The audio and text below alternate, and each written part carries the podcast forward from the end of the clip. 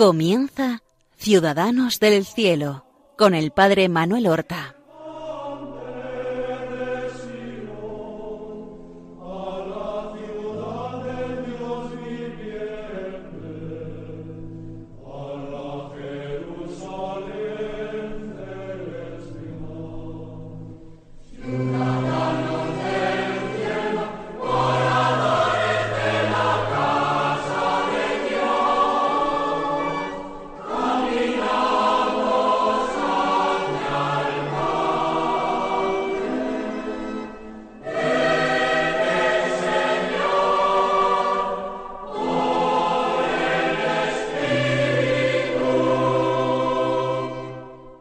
Buenos días, queridos oyentes de Radio María y seguidores del programa Ciudadanos del Cielo, que hoy comenzamos y que consagramos a dar a conocer la vida y las virtudes de nuestros hermanos los santos, los habitantes de las moradas celestiales, los ciudadanos del cielo. En el programa de la pasada semana habíamos comenzado a glosar la historia de un santo que para nosotros es bastante desconocido, aunque fue conocido en vida para San Agustín, para San Jerónimo, para San Ambrosio, tres grandes doctores de la Iglesia occidental y padres de la Iglesia, y para otros muchos santos, entre ellos alguno tan importante como San Martín de Tours, Paulino de Nola, que conoció en la vida seglar lo que era la entrega a la cosa pública, que llegó a ser incluso prefecto o gobernador de la urbe, es decir, de la ciudad de Roma, que como seglar contrajo matrimonio con Teracia, una dama española que vivió como padre de familia, como sacerdote y como monje en distintos momentos o situaciones de su vida. San Paulino de Nola. En el programa anterior nosotros eh, vimos como él había pasado tres, cuatro años muy fecundos de su vida, residiendo en Barcelona, con su esposa. Allí él había ido creciendo en virtud, hasta el punto de que al final de su estancia en Barcelona, él se va desprendiendo de sus bienes, dándolos a los pobres, y recibe la ordenación sacerdotal. En aquel momento no estaba impedido que las personas casadas pudieran acceder al sacerdocio. Antes de todo esto, su mujer Terasia, Teresa, le había dado un hijo. Conoció la, el goce de la paternidad, pero este niño murió siendo todavía de muy corta edad en Barcelona y eso marcó profundamente la vida de estos santos esposos. Quizás después de la muerte de aquel niño, la decisión de repartir los bienes a los pobres, vivir el sacerdocio, pues fue mucho más fácil. Algún tiempo después, si no al mismo tiempo de recibir el sacerdocio, Paulino y Terasia se ponen de acuerdo para vivir en perfecta continencia. De esta forma excluyen con una decisión muy generosa el volver a ser padres, el ampliar su familia para consagrarse, ambos, para consagrarse más exclusivamente con una mayor dedicación a Dios. Así como esa especie de compromiso o voto de castidad, o mejor de continencia entre ambos, es para dedicarse con mayor entrega a la oración, a las cosas de Dios y al servicio del pueblo de Dios para el cual él se ha eh, consagrado. Ya relatamos el programa pasado cómo encaminarán inmediatamente después sus pasos a Italia, eh, la veneración que tiene Paulino por el mártir San Félix, cuyo sepulcro está en Nola, su deseo de vivir allí el resto de su vida, consagrándola a Dios, con su compañera, Teresia, pero como antes ambos esposos viajan a Milán, donde se encuentra con Ambrosio, que trata de retenerle allí, para que forme parte de su clero, para que se entregue a la formación de sus sacerdotes. Pero no es ese el empeño y la decisión de Paulino, que después de haber conocido al santo obispo Ambrosio, encamina sus pasos por algún tiempo a Roma. En Roma era conocido, había sido prefecto de la urbe, pero el Paulino que regresa no tiene nada que ver con el antiguo Paulino, que había sido un hombre muy rico, un hombre con un brillante porvenir en la política romana. Allí muchos de eh, las personas que lo habían conocido, de la nobleza, del patriciado, o incluso del pueblo sencillo que lo había conocido, se alegró mucho con su regreso, pero vieron que Paulino excluía totalmente eh, la vuelta a una vida semejante a la que antes había llevado. También es verdad que por parte de la Iglesia romana él fue objeto de ciertas sospechas, fue objeto de críticas. ¿Por qué? Porque la forma en que se había ordenado sacerdote en la iglesia de Barcelona, pero no para servir a la iglesia de Barcelona, etcétera, pues no se habían guardado las normas canónicas para una ordenación sacerdotal regular. Evidentemente, quien tenía la culpa no era él, sino el obispo de Barcelona. Pero aquello en Roma, pues, eh, provocaba cierta tensión. Por una parte recibía el homenaje, la aclamación de muchísimos romanos, también sacerdotes y prelados, pero por otra parte esa tensión con lo del tema de su ordenación sacerdotal irregular.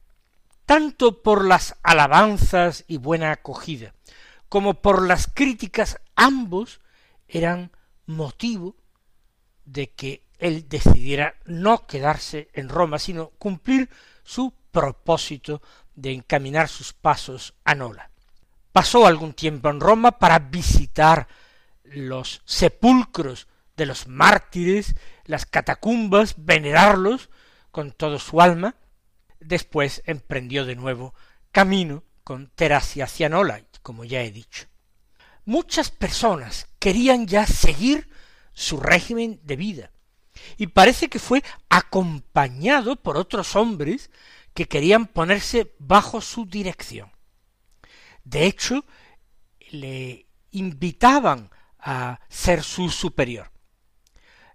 Él los aceptó y les enseñaba a practicar la virtud desde una austeridad y un ascetismo muy intenso. Sólo se alimentaban de pan, de pan vasto, de calidad inferior a la que comía el pueblo, pan negro le llamaban, y legumbres y verduras, y practicaban muchas penitencias, además de los ayunos. El mismo San Paulino llevaba un hábito de monje que era cubriéndose el cuerpo con una piel de cabra bajo la cual él llevaba un cilicio. Pues llegaron entonces finalmente a Nola. En Nola, cuando él era todavía gobernador de la Campania, había mandado edificar un hospital para peregrinos enfermos que iban a visitar el sepulcro de San Félix. Y allí les habilitaron unas cuantas celdas, habitaciones, para que se quedaran a vivir allí. Se quedaron a vivir Paulino y esos discípulos que le habían seguido y otros que se le unieron en Nola.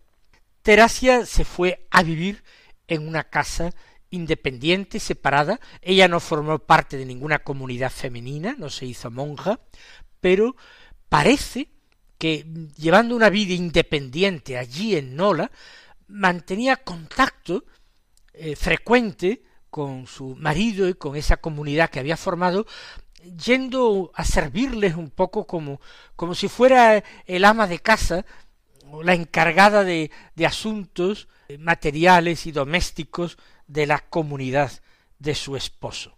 A todo esto la fama de Paulino crecía y excedía los límites de la península italiana. El, recuerden que había vivido en la Galia, que había vivido también en España, en Roma, en Nola. San Martín de Tours, en la Galia, lo ponía como ejemplo a los monjes. De forma que cuando el obispo de Nola murió, el pueblo entero aclamó como obispo a Paulino, ese monje austerísimo que vivía entre ellos. Y efectivamente fue consagrado obispo de Nola. A todo esto ya hemos dicho que Paulino tenía unas grandes dotes para la poesía.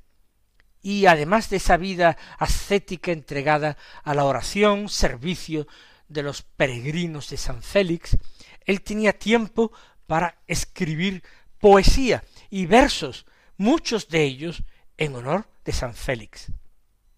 Así nosotros conservamos trece poemas natalicios dedicados San Félix. Natalicios quiere decir dedicados en honor a su martirio, porque el dies natalis, día de nacimiento del mártir, es el día en que el mártir nace para Cristo, habiendo entregado su vida y su sangre por Cristo. Por supuesto, no todo fueron alabanzas. Los buenos cristianos se alegraban de este eh, cristiano ejemplar que vivía tan decidida y claramente para Dios. Pero tenía también sus detractores. Ya hemos visto cómo en Roma parte del clero le achacaba su ordenación irregular. Eh, hablaban de la extravagancia de este hombre que después de haber sido prefecto de la ciudad se había presentado con un hábito monástico al estilo de los antiguos monjes de Oriente, hecho de una piel de cabra. Chocaba también esa presencia de su mujer tan frecuente en la comunidad desempeñando oficio de ama de casa, todo era un poco distinto, diferente y singular. Los que tenían una mirada limpia veían en él un hombre verdaderamente entregado al Señor, pero a quien el Señor llevaba por caminos particulares, por caminos especiales. En la vida de Paulino hay un hecho ejemplar, pero también de nuevo singular, extraño, raro, que por el que sufrió también críticas y al mismo tiempo alabanzas. Un día fue a visitarle una viuda. Su hijo, parece que el hijo único, había sido hecho rehén de los bárbaros. Estamos en los últimos años del imperio romano, todavía hay un emperador en Roma, pero el imperio se va derrumbando. Pues el hijo había caído en poder de los bárbaros y fue a, ver al obispo Paulino para pedirle que le diera limosna para ir consiguiendo el rescate suficiente de su hijo. En aquella época las incursiones de los bárbaros eran frecuentes. Precisamente Alarico llegó incluso en el año 410, poco después de asumir la sede Paulino, llegó a conquistar, apoderarse de la ciudad de Roma, también de la ciudad de Nola, aunque luego se retirara. Estas capturas de rehenes para luego cobrar un rescate, o si no, esclavizarlos, eran bastante frecuentes. Claro, cuando a Paulino le piden ayuda económica, material, para poder pagar el rescate de este hijo de la viuda, él ya no dispone de recursos materiales, él ha renunciado a su cuantiosa fortuna, ha distribuido todo en limosnas para los pobres. Por tanto, difícilmente podía subvenir a la necesidad de esta viuda. Sin embargo, la caridad inmensa de Paulino hizo que se le ocurriera una idea muy original, y es ofrecerse a sí mismo como rehén en lugar de su hijo. Él quería poner en práctica el mandamiento de Jesucristo de dar la vida por los hermanos. No hay amor más grande que dar la vida por los hermanos. Se ofreció. ¿Cómo era un hombre tan conocido, tan respetado?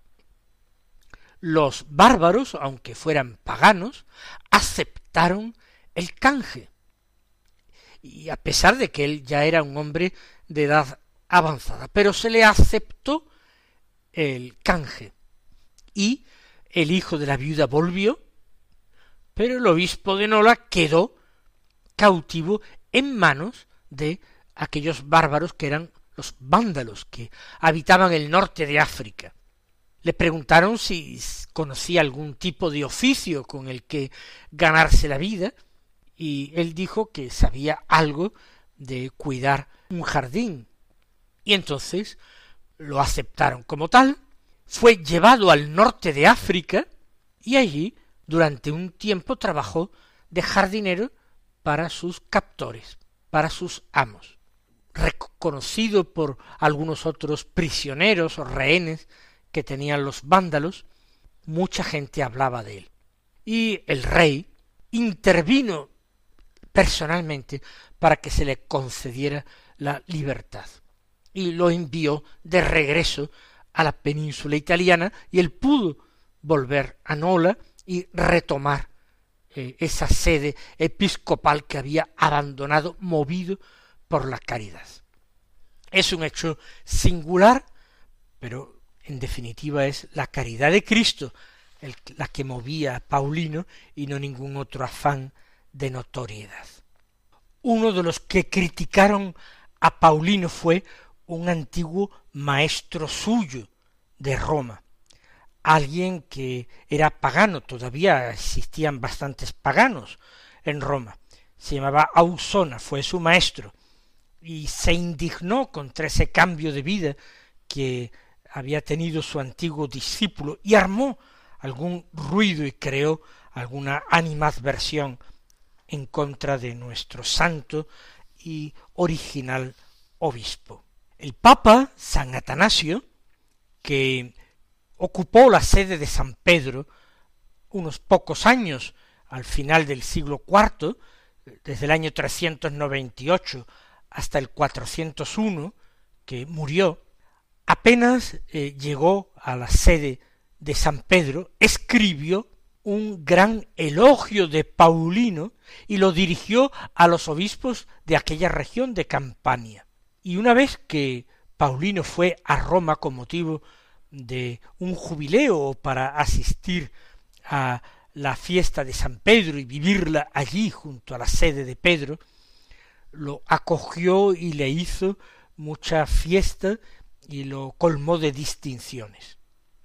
Otro que habló del santo obispo Paulino y fue un gran admirador suyo fue otro santo monje que conocía bien Roma y conocía bien al clero romano y las críticas duras y aceradas que le habían dirigido a él mismo y se había retirado por ello a la soledad de Belén en Tierra Santa. Nos estamos refiriendo, por supuesto, a San Jerónimo.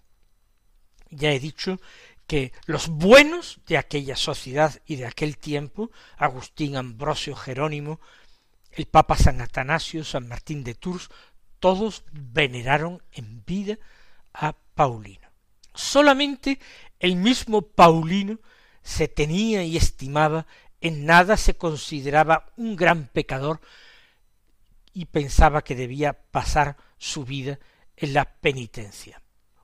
Un gran amigo de Paulino y admirador suyo, Septimio Severo, le pidió que se dejara retratar para conservar su efigie y cuando mandó pedirle esto, Paulino se indignó dentro de la extrañeza, porque tenía tan bajo concepto de sí mismo que la idea de dejar un retrato para su veneración después de muerto le resultaba insoportable.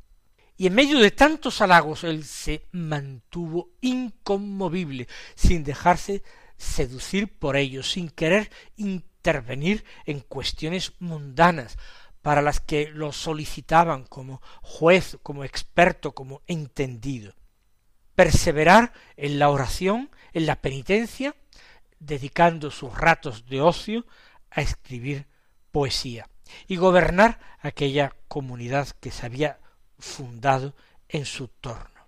Y gobernar, por supuesto, su diócesis, ya que la mayor parte del tiempo que él residió en Nola fue obispo. Sabemos que el obispo anterior había muerto en el año 309 y que fue entonces seguramente cuando fue elegido obispo, teniendo en cuenta que él murió santamente en el año 431, el día 22 de junio, pues quiere decir que gobernó la diócesis por espacio de veintidós años aproximadamente, hasta su muerte. Como obispo promovió también mucho el culto a San Félix y procuró también que se atendieran muy bien a todos los peregrinos que iban a visitar su tumba. Uno de sus últimos actos como obispo fue la ornamentación de la basílica dedicada a San Félix. Y en esa basílica de San Félix, cuando él falleció, fue enterrado. Aunque posteriormente su cuerpo fue llevado a Roma y enterrado en la iglesia de San Bartolomé de Roma. La devoción era tan grande que sus santos despojos fueron finalmente arrebatados a los habitantes de Nola, como digo, y llevados allá.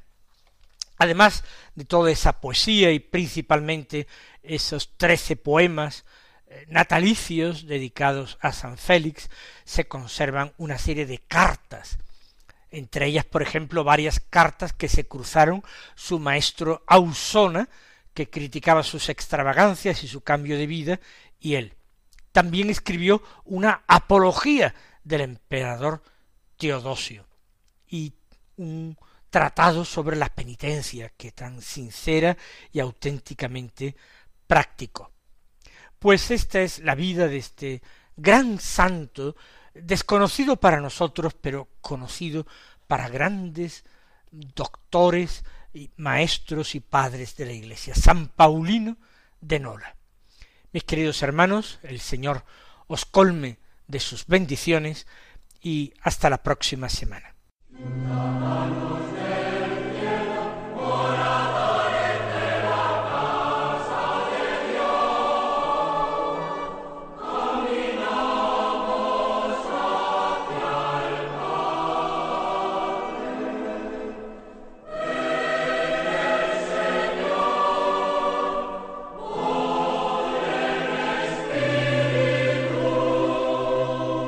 Han escuchado en Radio María Ciudadanos del Cielo con el Padre Manuel Horta.